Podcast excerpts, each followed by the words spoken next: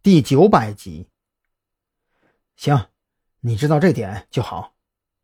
张扬略微松了口气，但愿白若萱的承诺真实有效吧。他是真的不愿意亲手将白若萱送进监狱。先不说这些了，我本来是准备让你帮我在全市范围内的高端电脑装配市场放个风声出去，看看最近有没有人在求购高端性能的电脑和移动工作站。现在看你也没有心情管这些乱七八糟的，我还是自个儿再想想办法吧。说完这话，张扬也就准备起身离开。他没有时间浪费在多愁善感上。白若萱已经是个成年人了，自己也提前将利害关系都说得非常明白。如果他还是选择铤而走险，最终酿成了什么样的苦果，就让他自己承受好了。这事儿不麻烦。我回去就安排秘书去做，下午或者明天早上给你答复。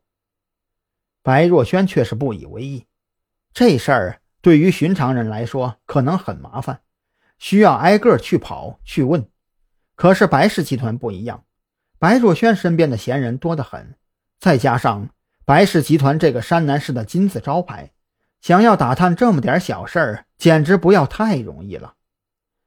那也行。你这边帮着问问，也不用太刻意，注意找好借口，别傻愣愣的直接问，打草惊蛇了可就不好办了。张扬也没有拒绝，临走前又交代了白若萱几句，付了茶水钱就直接离开了茶楼。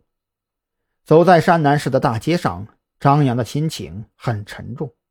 他本以为山南市的子午会组织被连根拔起之后。最起码能够消停一段时间，可现在看来，子午会是真的被打疼了，这都有点狗急跳墙的味道了。也好，让暴风雨来得更猛烈一些吧，长痛不如短痛，与其日日防贼，还不如直接抓干净了痛快。张扬在心里嘀咕着，挥手拦下了一辆出租车，他决定亲自去山南市最大的电脑配件商城看看情况。师傅，咱们山南市哪个电脑城的东西最全最好啊？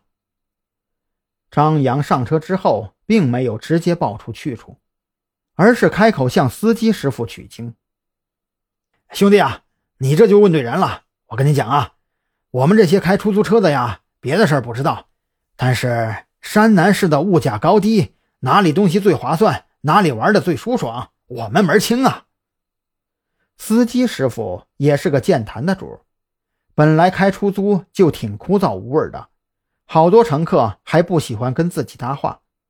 如今遇到张扬这种主动开口寻找话题的，那自然是乐呵呵的开口介绍了起来。嗯，电脑这玩意儿吧，具体部件的分类呢，我也不太懂，但是高端货只有两个市场，一个呢在成都的辉耀大厦三楼。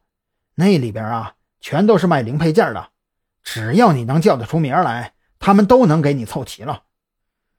司机师傅弹性一上来，干脆将车子停在一边，那意思是等张扬决定好去哪儿。这另外一个呢，距离这儿倒是不远，但是我拉的客人呢，但凡从里头出来的，都抱怨东西太贵。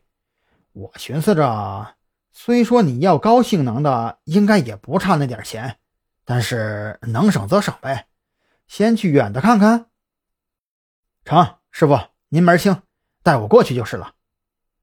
张扬还指望能从他嘴里多了解点情况，也就没在乎远近的问题，前后无非也就错那几块钱的事儿。